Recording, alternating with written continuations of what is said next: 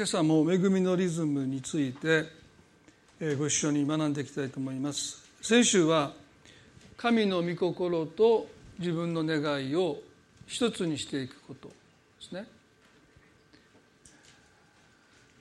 ゲッセマネの園でイエス様が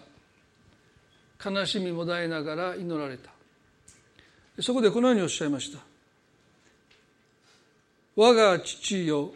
できますならばこの杯を私から過ぎ去らせてくださいしかし私の願いで願うようにではなくあなたの御心のようになさってくださいとこのゲッセマネの園の祈りから十字架への道その歩みはまさに恵みのリズムに生きるという御心とご自身の願いが一つになったそういう歩みだったと思いますね。ですからその足取りは決して重くなくあるいは引きずられたような足取りでもなくて自らの意思で十字架に一歩一歩歩んでいかれた、まあ、その神の御心と私たちの願いが一つになっていくということがとっても大切なんだろうというふうに思いますね。そのためにはイエスはこのゲッセマルの園でこのように祈られました。私の願うようにではなくあなたの御心のようになさってください。時々勘違いされてるなと思うことがですね神様の御心だけが大事で私たちの願いっていうのは大して意味がないっていうふうに考えてる人もいるんですね。でもそれは間違いです。神様は私たちに願いというものを与えてくださるしその願いを神様ご自身はとっても大切に思っていてくださるんだということですね。ですから私の願うようにではなくということはあくまでも神様の御心に願いを明け渡しているでもそれは決して自分の願いというものを押し殺したりそれを蔑んだりするわけではないあくまでも御心に優先順位を与えているだけで神様はきっと私の願いも知っててくださるという信頼の中で御心に自分の願いを明け渡していくんだということですよね。ですから私たちに利き足とありますけれども、まあ、利き足というのは私たちが歩み始める時の最初の一歩を出す足が利き足ですけれども、まあ、それが神の御心というふうに考えてもいいという話をしましたよね。ですから神の御心があって私たちの願いがついてくる、まあ、両足歩行のようにですね交互に足を出していくようにですから神の御心神の御心っていう人はねどっちかというと偏見で歩いてるというふうにお話をしましたよね。まあそれは決してバランスのある信仰生活ではないと思いますね。ですから御心が第一にされるべきなんだけれどもでも願いというものもとっても大切なんだということを先週お話をしました。で今日はですねこの恵みのリズムということでキリスト教のこのまあ旧約から数えると何千年ですけれども、まあ、新約で考えると2,000年の歴史の中で恵みのリズムとしてとっても大切にしてきたのが感想と活動というリズムですね。で感想というのは観察の観に思うと書いて感想。まあ、仏教用語がにに当てられてるんですけども英語ではコンテンプレーションと言いますね。感想観察と思うという言葉と活動というこのバランスです。で今日はこの感想と活動のバランスについてご一緒に考えたいなというふうに思います。でこの感想っていうのは、まあ、先言いましたように英語でねコンテンプレーションって言います。でこれは313年にローマ帝国がキリスト教を国教にした時に激しい迫害は終わりました。しかしその代価として信仰というものが非常に世俗化していきます。でその中で祈りというものももうすごく陳腐なものになっていくんですね。まあ願い事を神に申し申し上げるだけになっていった、でそういったことを嫌った熱心なクリスチャンたちが荒野へと生活の場を移していった、まあ、そこに修道院というものが建てられてやがて修道院というものがまあ、広がっていくわけですけども、まあ、その時彼らはですねもう祈りという、まあ、チンプルになってしまった祈りという言葉を使うのを嫌って感想という言葉を使った、まあ、コンテンプレーションという言葉を使ったと、まあ、言われています。で辞書でこのコンテンプレーション感想というものを引きますとですねある対象に深く心を集中させることと書いてます。特定の対象に深く心を集中させること。ですから、まあ、キリスト教の中では神様に深く心を集中させることと言っていいと思いますね。神様に心を深く集中させること3世紀にオリゲネスというまあこれはギリシャの恐怖ですけども教える父と書いて恐怖なんですけども彼がですねこのマルタとマリアのあの出来事を用いてこのマリアという人を感想のシンボル、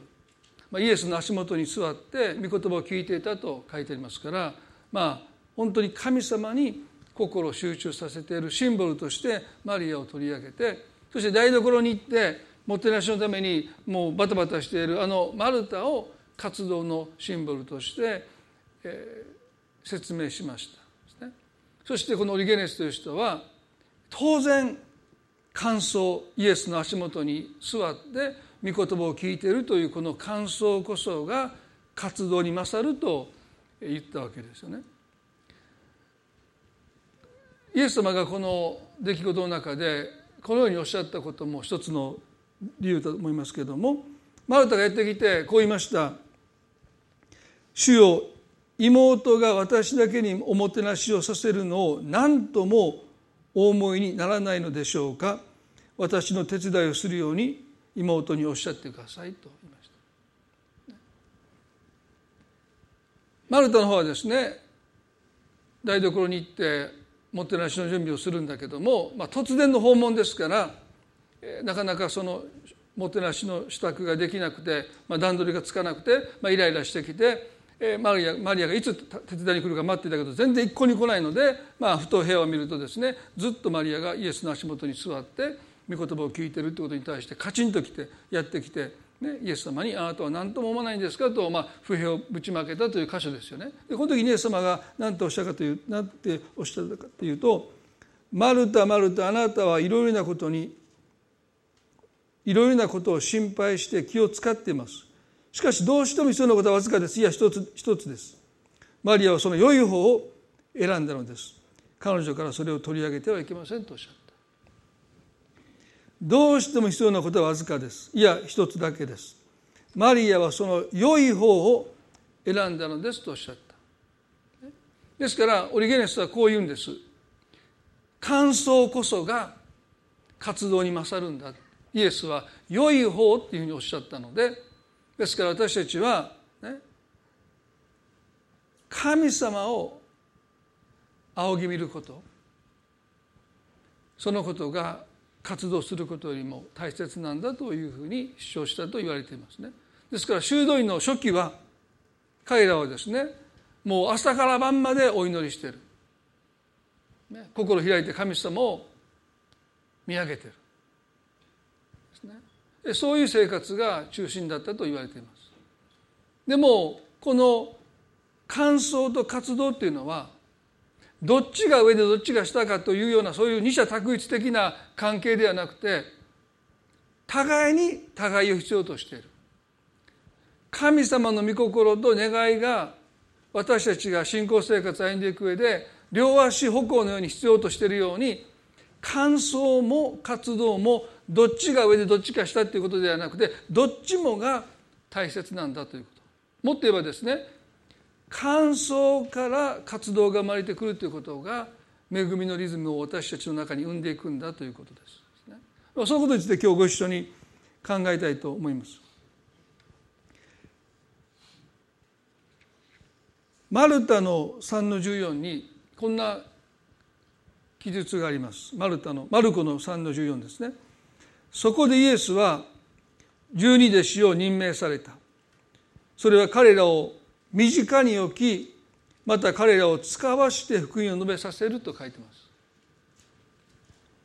イエス様が十二弟子を選んだ時にまずイエスがなさったことは彼らを身近に置かれたということです。これを感想と言ってもいいかも分かんないですね。身近でイエスを見上げるという。そしてその後彼らを使わした。ここに感想と活動のバランスが示されていると言われています。私たちもただ奉仕奉仕奉仕。活動活動活動ではなくてあるいはただもう神様を見上げてるだけで何もしないでもなくて。まず神様を見上げてそこから活動していくということが信仰生活のリズムを生んでいくんだろうと思います。時々ねこんなふうに言われるんですね。カトリックは感想的。プロテスタントは活動的でお互いにお互いのことをけなします。カトリックの人はもうただ神様を見上げてるだけで何もしない。プロテスタントの人はよく言うんですよね。でカトリックの人は言いますよ。カトリックプロテスタントの人は神様を見上げないで活動ばっかりしてるって。だからお互いにお互いちょっとけなしちゃってるところがあると思いますね。私はあの「心の冊子を求めて」という本をね日本で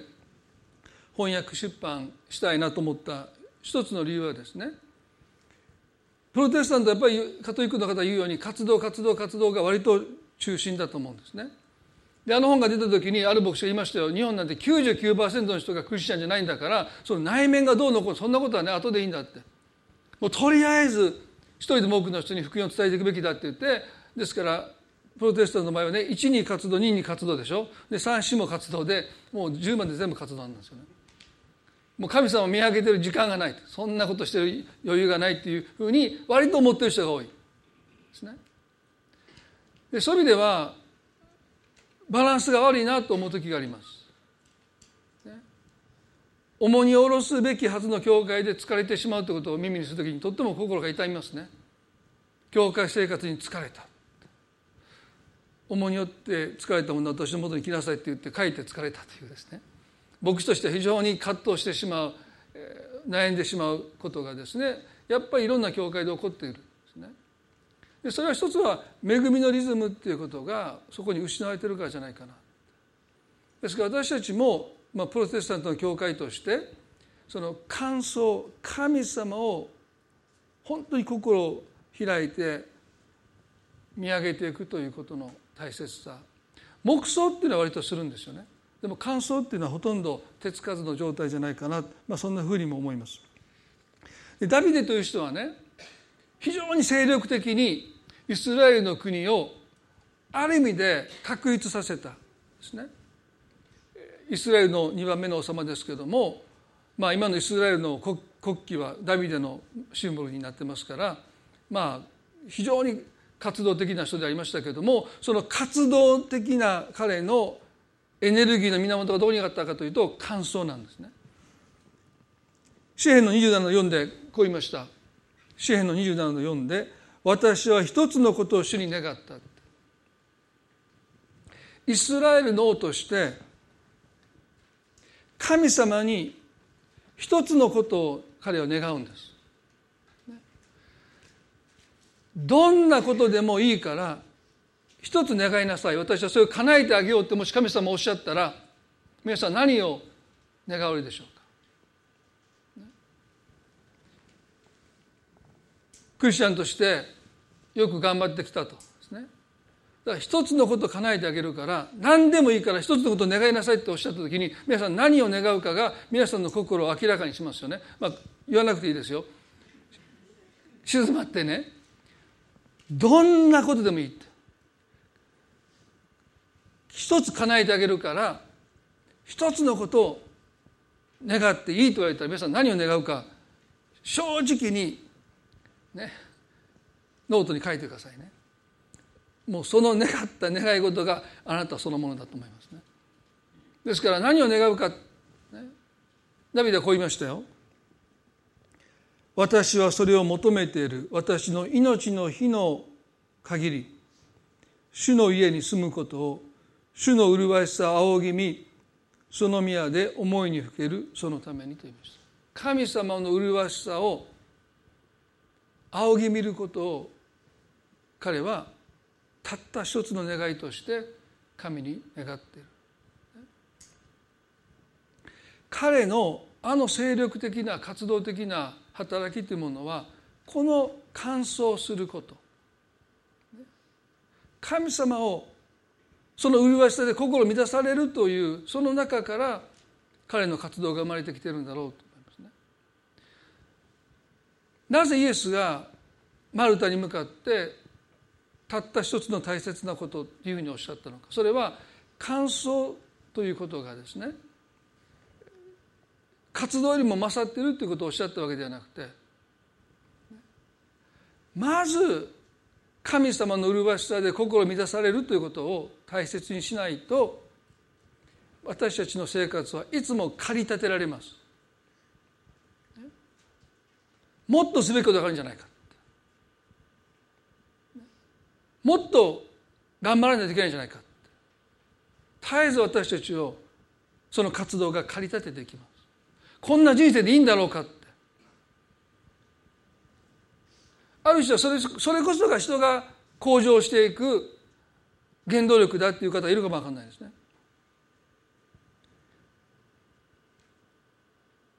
でも私たちにとって恵みのリズムに生きるときにですねパウロ言いました。私は他の人よりも多く働いたと言いました。でもその活動っていうものが決してパウロを駆り立てることはなかっ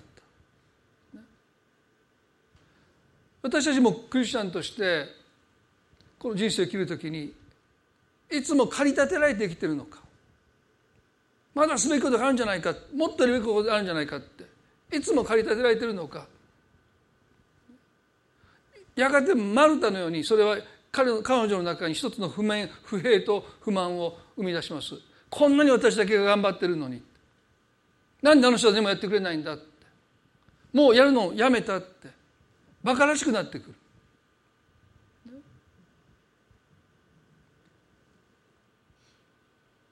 与えることが辛くなってくる。活動というものが私にとって祝福じゃなくなってくるということ。大切なことは感想から活動が生み出されるということです。その活動を私たちは駆り立てることはありません。そして人と比較して何で私だけがこんな犠牲を払わないといけないんだという不平と不満にも私たちを陥らせないですね、まあ、そういう意味ではダビデという人が何よりもまず神様の麗しさで心を満たされるということを彼が願ったということはまあ、そういうことなんだろうと思いますね。中村幸さんが船の右側で講演会をなさったあごめんなさい講演会をなさったその講演の内容が、まあ、記事になって1月号に載ってたんですねそこにそこにとってもこの感想について分かりやすく説明してあったので少し紹介したいと思います。感想的霊性の中心には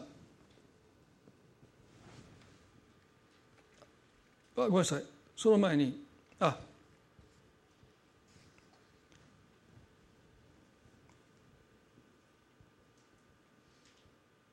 木想と感想の違いをですね彼女が説明してくれてるんですけどもこのように書いてます。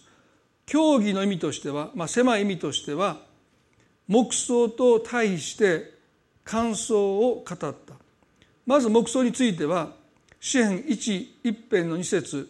主の教えを喜びとし昼も夜もその教えを口ずさむ人の口ずさむが英語でメディエートメディエートであることを示しつつ聖書的な目想は単に黙ることではなく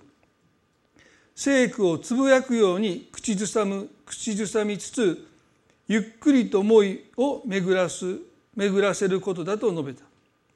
それに対して感想は自己観察や自己吟味または思い巡らしではなく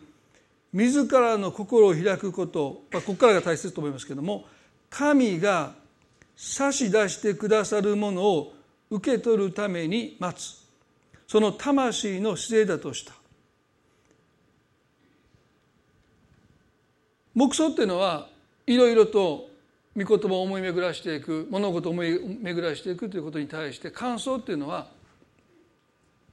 心を開いて神が差し出してくださるものを受け取るための心の準備心を整えていくということなんです。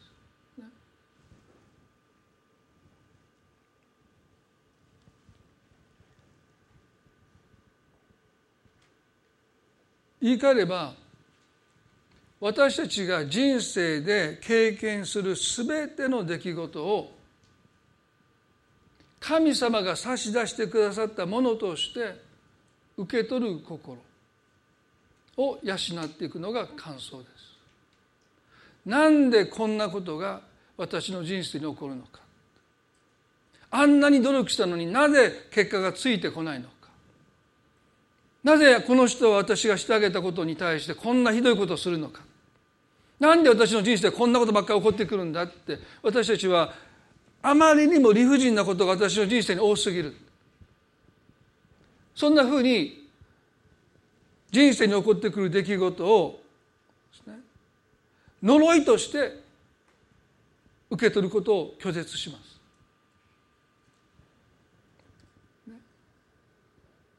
でも感想すなわち神様の視点で物事を見るときに今まで呪いと思ってたものが実は呪いじゃなかったということに気づかされていくというのがこの感想ということの恵みです。皆さんどうでしょうか？皆さんは皆さんの人生を神様が差し出してくださった祝福として受け止めておられるのか？ヨブという人物がいますよね。皆さんもご存知だと思いますけれども彼は10人の子供を失います。10人の子供を失った人生ってどうでしょうか。1人の子供を失うだけでもおそらく耐え難い喪失感に苦しむと思いますね。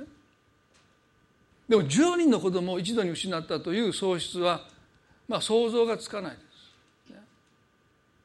そういう人に会った私僕個人的に会ったことはありません。10人の子供を失ったという人に実際会ったことはないですね。ですからそれがどれほど大きな喪失感でもはや生きる意味を彼の人生から奪うに十分値するだけの大きな苦しみだと思いますね。もう生きてる意味がない。そう思えても仕方ない。そのそれに加えて神は呼ぶに重い皮膚病を与えた。妻までもが言うんです。あなたほど誠実な誠実を尽くしてきたあなたに神がこんな理不尽な苦しみを与えるんだったらもうあなたは神を呪って知りなさいって言うんですよね。ですからヨブの妻が言ってることも分かるような気がします。ヨブほど誠実な人いないって聖書が書いてるんですからその誠実に生きてきたヨブの人生に十人の子供を失うという苦しみと自らが皮膚病になって土器のかけらで体中をかきむしってる。かゆみには足りないのでもう体中もうその土器のかけらでかきむしって血だらけになってる。そんな姿を友達が見て1週間近づけなかったと書いてるぐらいですからね。妻が傍らにいてあなたには神を呪う資格があるって。私はあなたのことよく分かってる。だからあなたはもう神を呪って死んでもいいって。誰もあなたを責めないだからどうぞ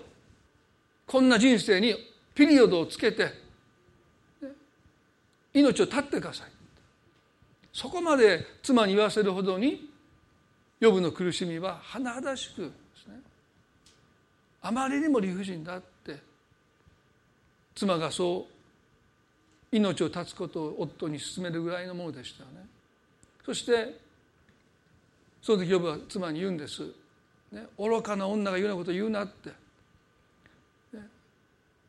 私は幸いをも神から受けるし災いも神から受けるんだということから言うわけですけどもでも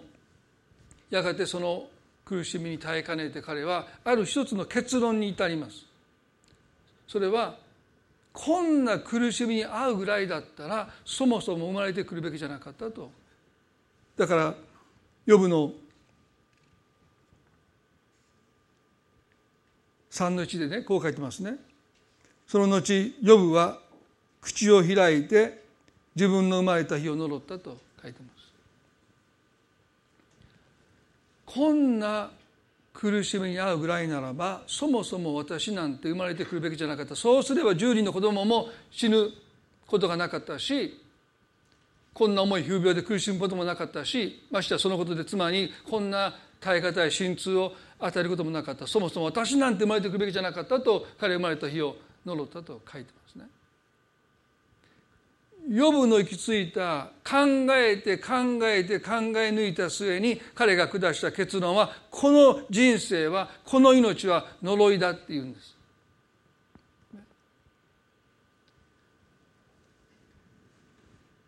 神様はその時に嵐の中から呼ぶに答えたと聖書に書いてますね。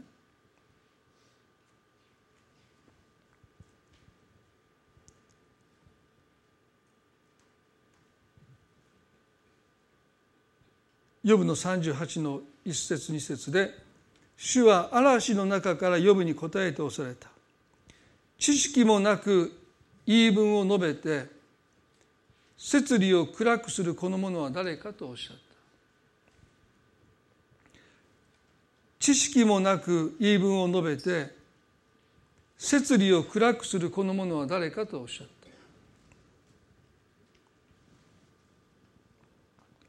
あなたは何も分かっていないのに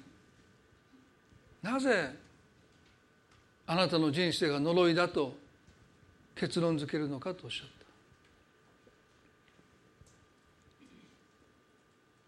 た。あなたは何も分かっていないのになぜ結論付けるんだとおっしゃった。摂理を暗くするものというこの表現はですね何も見えてないのに見えてるかのように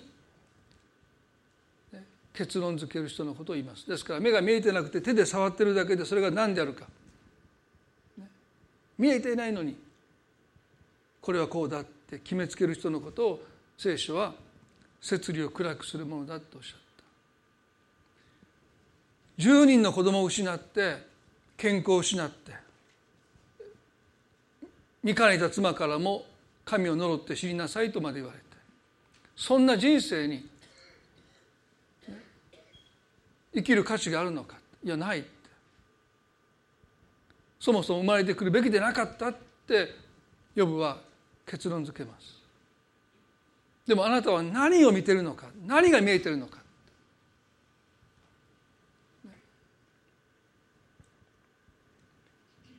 皆さん予部に欠けていたのは感想という一つの修練です。すなわち神様がご覧になっている視点で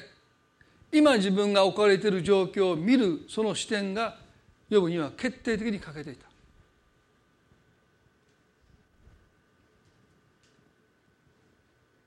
私たちの人生にも目が開かれるという経験は本当に必要だと思います。それは今まで見ていた視点とは全く異なった視点で物事を見るときに感想の層思うって言葉ですね。あなたの考えが変わってきます。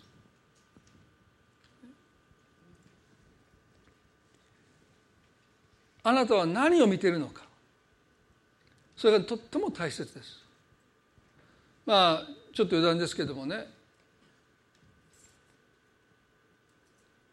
ある人に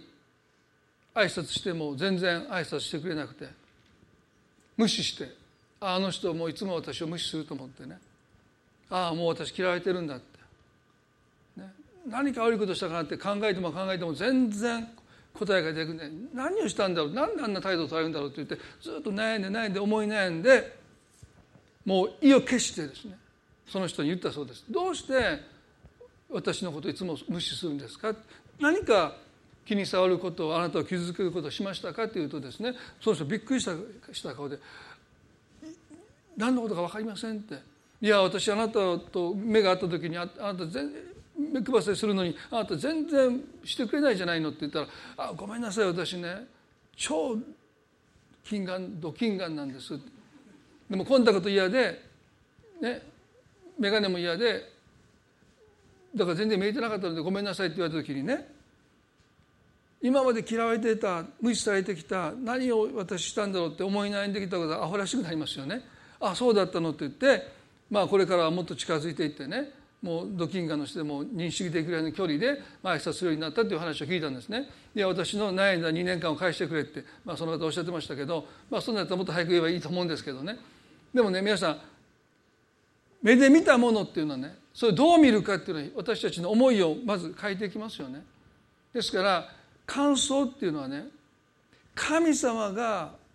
私の人生をどのようにご覧になっているのか同じ視点で自分の人生を見つめ直していくということですね。それは考えても考えても考えても考えても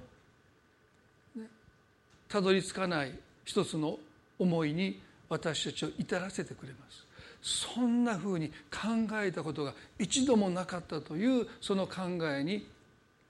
目が開かれることによって私たちはたどり着くことができるんだと、ねイエス様が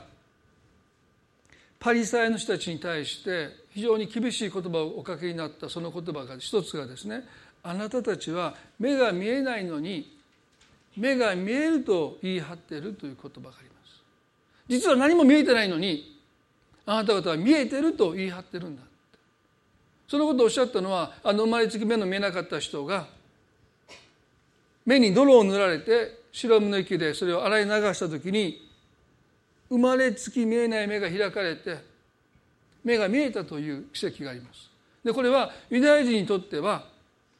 救い主の確たる印です。旧約聖書の中に救い主は目の見えない人の目を開くと書いてありますのでイエスがなさった奇跡をもってしてこの方が救い主だということはもう明らかになったんですね。でも彼らはその奇跡を見てもイエスが救い主を信じようとしなかった。どうしてかそれはその日が安息日だったからです。一切の仕事を禁じられた安息日に目の見えない人の目を開いたこの男は救い主であるはずがないと彼らは結論付けて最終的にはイエスを殺します。そして彼らは自分たちは何をしているのか分かっている。この男が救い主であるはずがない。安息日に目の見えない人の目を開いたんだからというふうに彼らは言うんです。でもね目の開かれた人は反論するんです。いまだかつて聖書の中で。目の見えない人が目が見えるようになったことがあるでしょうか。今日が安息日かどうかそんなこと関係ありませんって。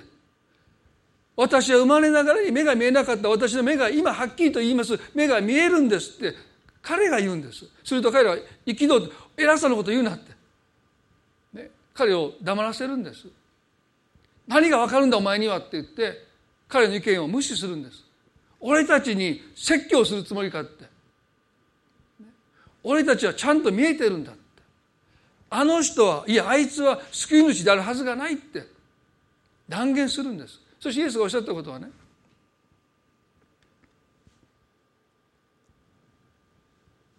もしあなた方が盲目であったなら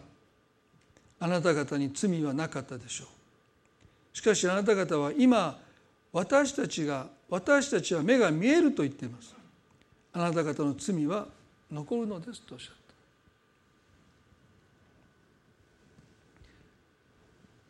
た。私たちの目は本当に見えてるんでしょうか？この奇跡は非常に大切なことを私たちに突きつけますよね。生まれつき目が見えなかった人こそが目が見えないんだって私たちの目は当然見えてるって多くの人が考えてる。自分の人生に対して私が目が見えてるのでこんな人生はもう意味がないって結論付けることができる。ヨブは自分の人生を呪いました。でもヨブの目は見えてたんでしょうか？何を見ていたんでしょう？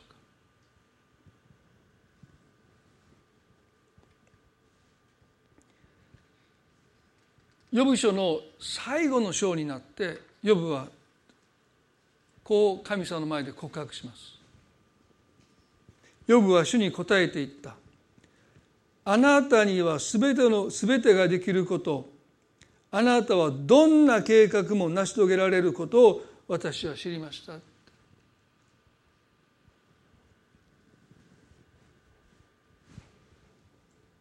知識もなくて摂理を覆い隠す者は誰か。誠に私は自分で悟り得ないことを告げました。自分で知り得ない不思議を。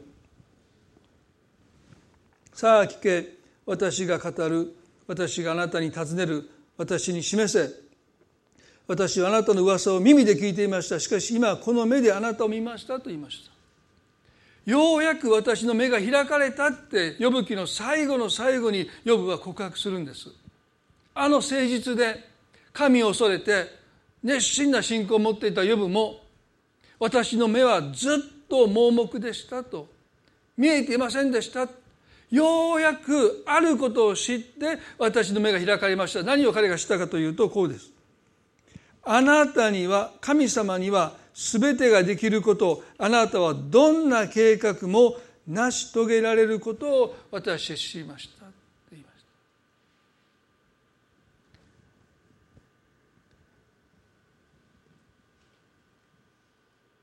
彼は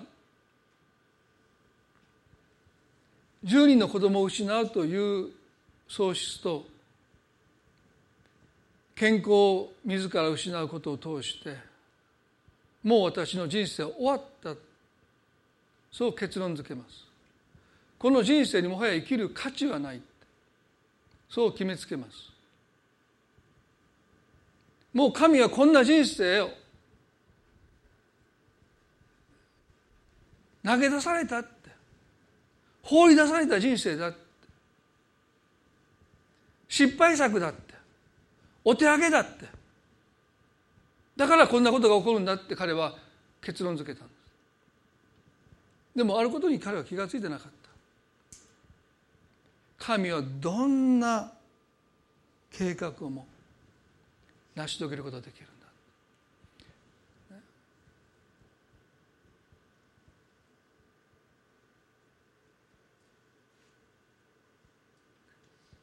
新しい視点で人生を見るとは私たちが望む望まないにせよ今ある人生は神様が祝福として私たちに差し出してくださっているものなんだ。ヨブは目が開かれた時にもう一度自分の人生を神様の祝福として受け取り直していきます。呪いではなくて祝福なんだと彼は自分の人生をもう一度受け取り直していく。聖書はこのように書いてるんですよ。その後彼は失った財産を全部再び取り戻して10人の子供たちを彼は得たと書いてます。7人の息子たちと3人の娘たちを得たと書いてますね。ちょっと私ねこの箇所をねいつも読んでて10人の子供を失って後から10人の子供を得たからといってプラスマイナスになるわけでもないしね。それで失った10人の子供たちの喪失が後に生まれた10人の子供たちによって埋められることでもないしなんとなくこの箇所読んで腑に落ちないというかですね。納得できないなと思いをいつも思える時があるんですけどもまだよく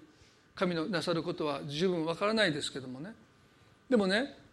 これは実際に予部の身に起こったことなんです。だからここはね譲れないんだけどでもねこういうふうに考えてもいいのかなと時々思いますね。それは実際に彼は10人の子供を失ったんですよそして10人の子供は後にまた得るんですこれがもう聖書の教えるところなんですけどもこんなふうに考えてもいいのかなって思うところがですね彼はある意味で10人の子供を生きているのに失っている。法と息子のお父さんもそうですね。弟はいなくなっちゃった。そして父はこういうんです。死んでいたものがよみがえったというんです。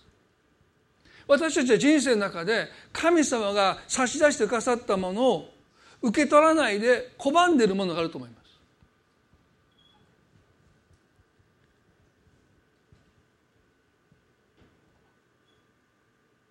神様が与えてくださった全てのものを私たちが祝福として受け取ってないものがあるんじゃないかなって最近結婚のカウンセリングした時ですねまあこの教会の方じゃないんですけども。家族のあるメンバーを結婚式に呼びたくない。随分家族を苦しめて。そのことで父母が苦しんでいるのを散々見てきたので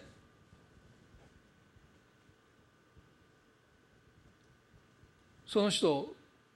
結婚式呼びたくない。っていう心の内を話してくれた人がいるんですね。でそれを無理にねお祝い喜びの席に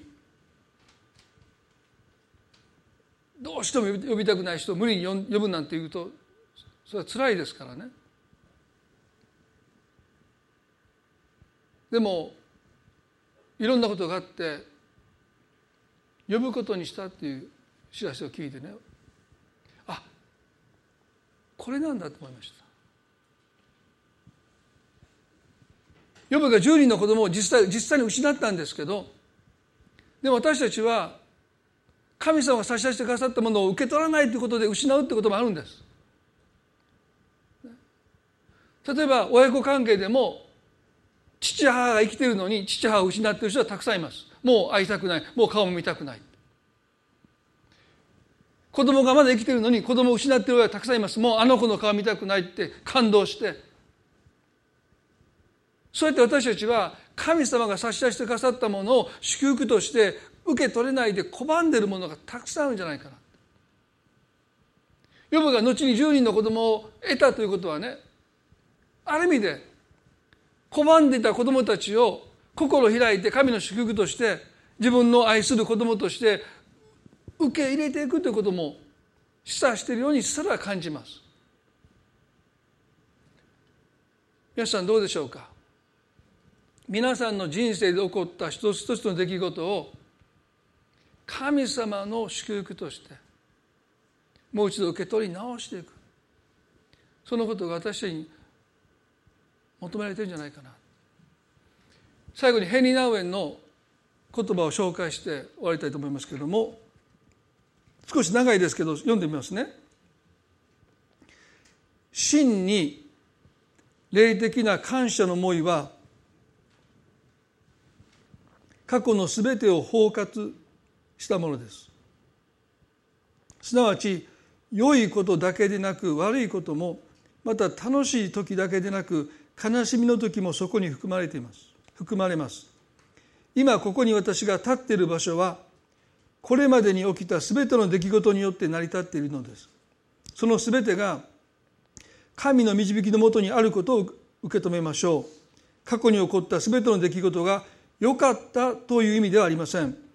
悪いことでさえ愛の神の臨在を離れては起きなかったということです。イエスの味わえた苦しみは暗黒の力によってもたらされました。にもかかわらずその苦難と死は栄光へと至る道であるとイエスは語っておられます。私たちの過去の全てを感謝の光のもとに持ち出すことは極めて難しいことです。その中には負い目を感じていることや恥に思うことが実にたくさんありますしあのことさえなかったらと思えることもたくさんあります。しかしその全てを見据える勇気を持ち神の視点からそれを見ることができるなら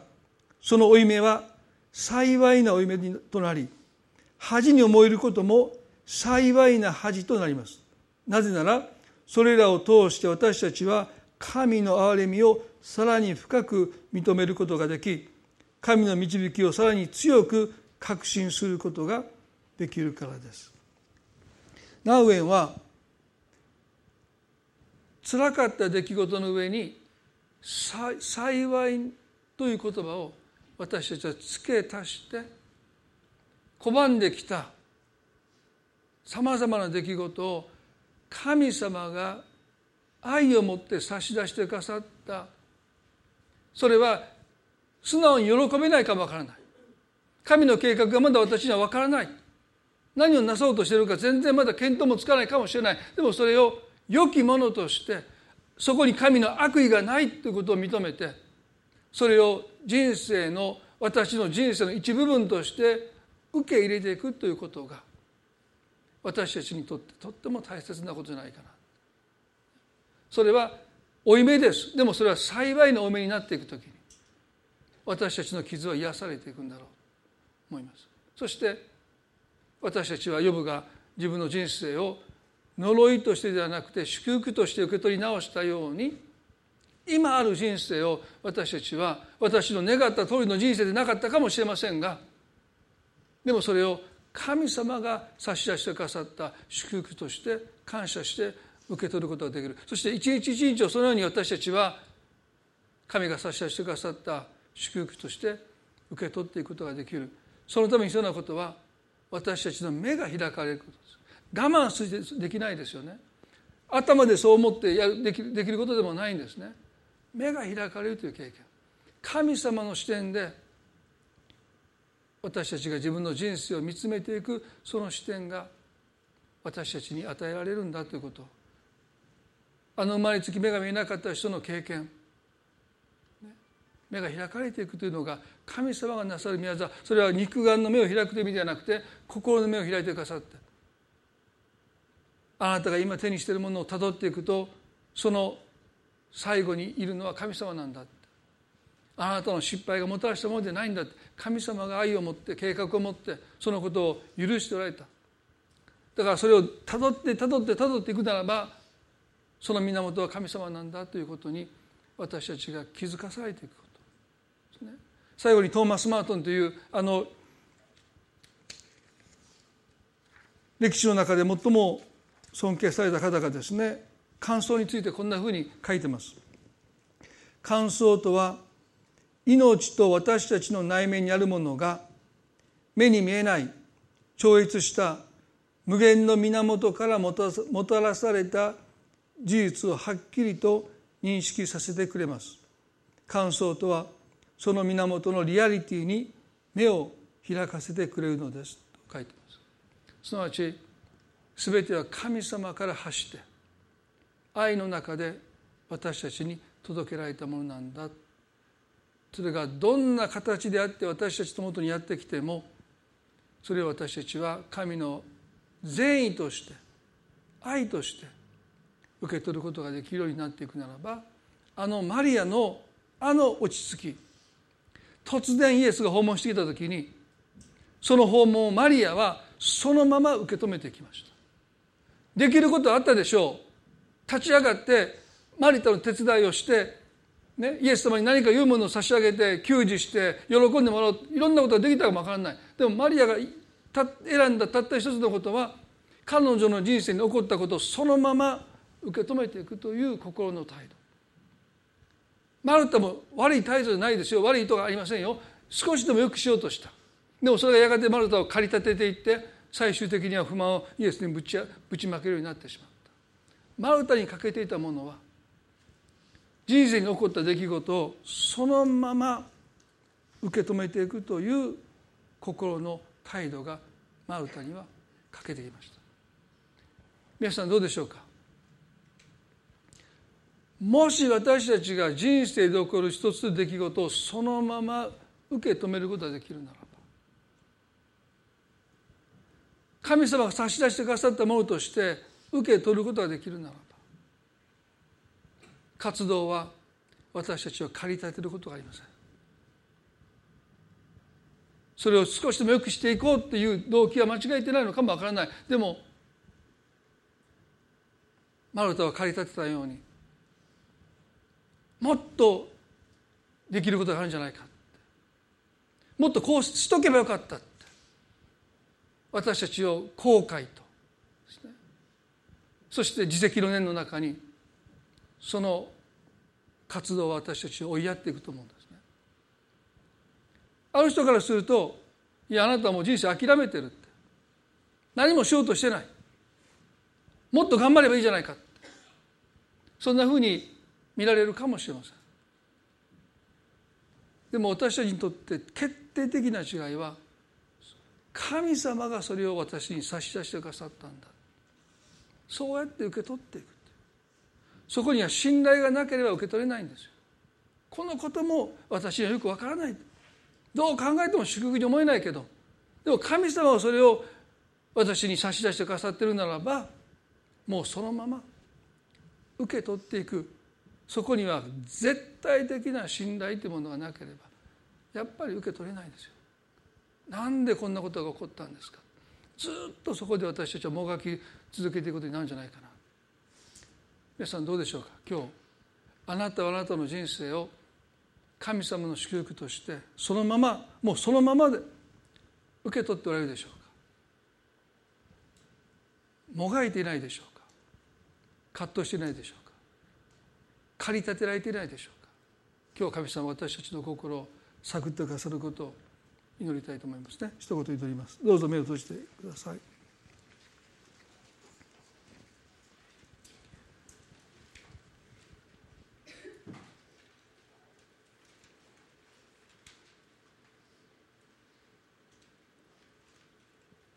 恵み深い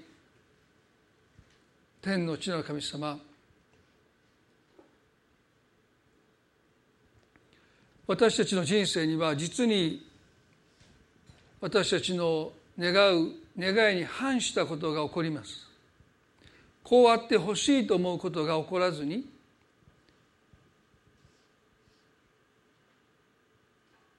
恐れていたことが起こります。ヨブが言いました。実に私の人生に恐れていたことが起こりましたと語ります。恐れていたこと。あってはならないこと。そのことが私の人生に起こったと彼が語ります。今日この中で呼ぶと同じ心境起こってはならないことあってはならないことが人生に起こってしまった。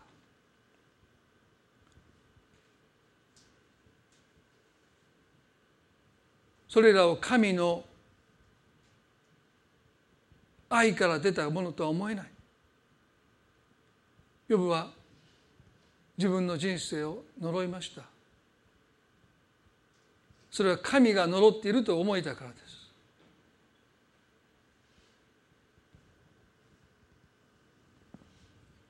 知識がなくて言い分を述べて摂理を暗くするこの者は誰かと神が語りかけます。今日私たちこの聖書の箇所を通して私は私の人生を神が差し出してくださった祝福としてそのままで受け取っているだろうか。自分を責めてないだろうか。人を責めてないだろうか。こんなはずじゃなかった。主よ私たちの目を開いてください。私たちの心の目を開いてくださって私たちの人生が神の祝福であることにもう一度私たちの目が開かれますように。ヨブが呪った人生をもう一度受け取り直しました。財産が回復し10人の子供が生まれたと書いてありますがもしかしたら彼は受け取ることを拒んでいた子供たちを取り返したのかもしれない。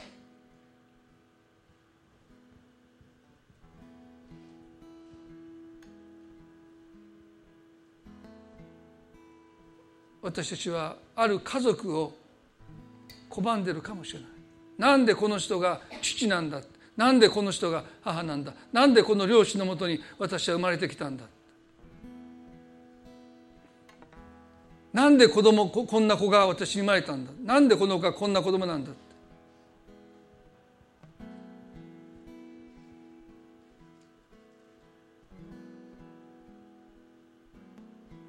あなたが愛を持って差し出してくださった祝福を拒んでいないでしょう。目を開いてください。それが呪いではなくて祝福であることに私たちが気づきますように。主をどうぞ目を開いてください。そのことが私たちの人生にとってどれだけ大きな祝福をもたらしたのか私たちが気づかされるために。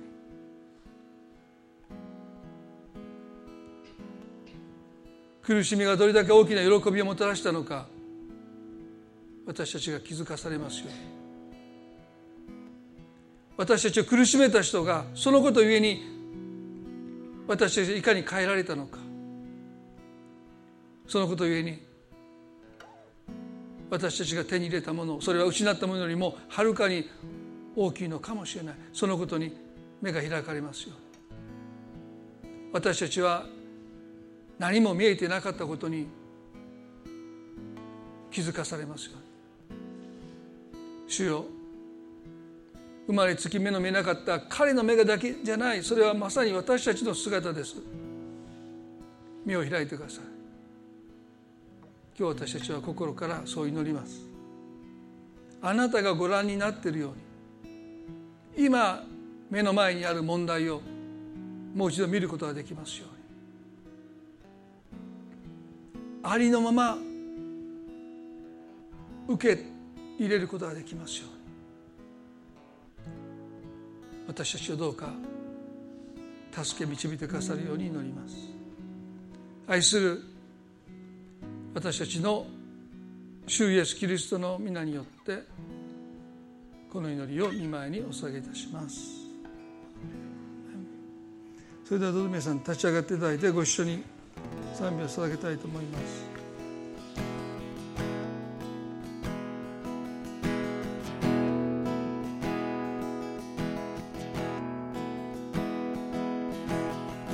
が心の目を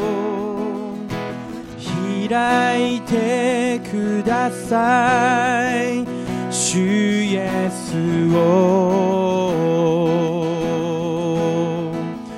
見るために。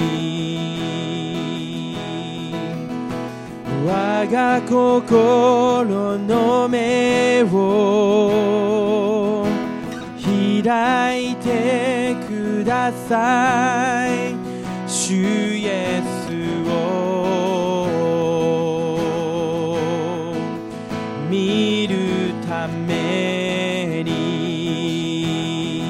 く高く上げられた。栄光に輝く。主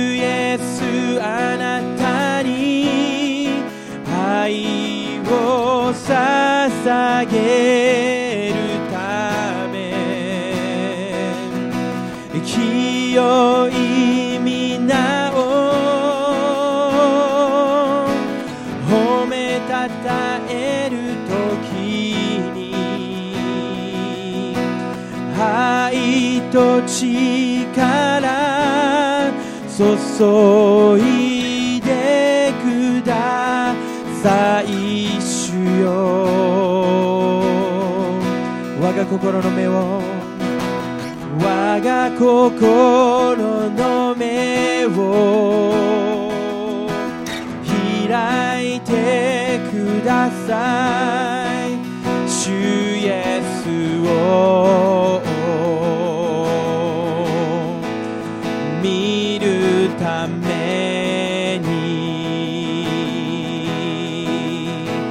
が心の我が心の目を開いてください。主イエスを見るために高く高く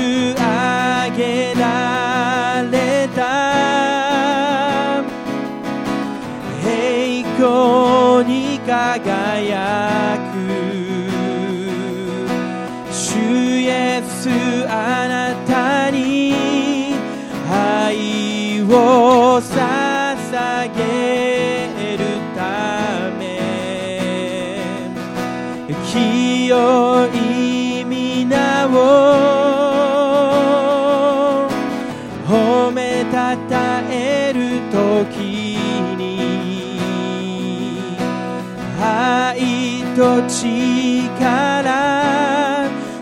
注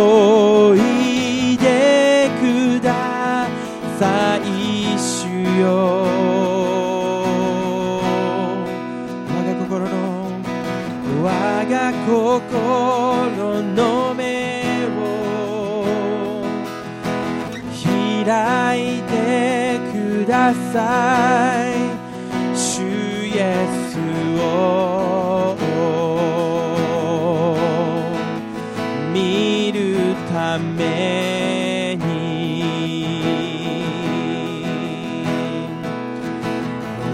が心の目を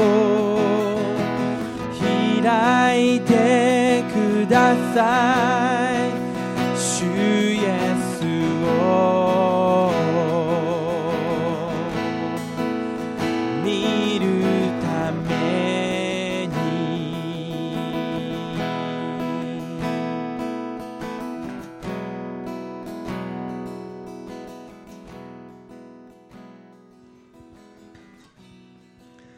さんどうぞ。静まる時をもって心の目が開かれて受け取ることを拒んできた事柄どうしても受け取れなかった人の存在新しい視点が与えられるようにぜひ祈っていただきたいです。その時目が開かれたならば私たちの思いが変わりますよね。一度も浮かんだことのない思いをその問題にその人に対して私たちは持つことができるようになっていく。まさにそれは神様の恵みの御業だと思います。私たちの努力で到達できる領域ではありません。ただただ神様が目を開いてくださってその瞬間思いが変わります。そんなふうに思ったことがない。その思いがあなたの中に生まれてきます。それが私たちの人生を変えていきます。生き方を変えていくと思います。どうか私は見えるとおっしゃらないでください。私は見えていない。神様がご覧になっているようには全然見えていない。どうか私の目を開いてください。そんな祈りを持って一週間過ごしていけたらな。そんなふうに思います。それでは互いに挨拶を持って礼拝を終わっていきたいと思います。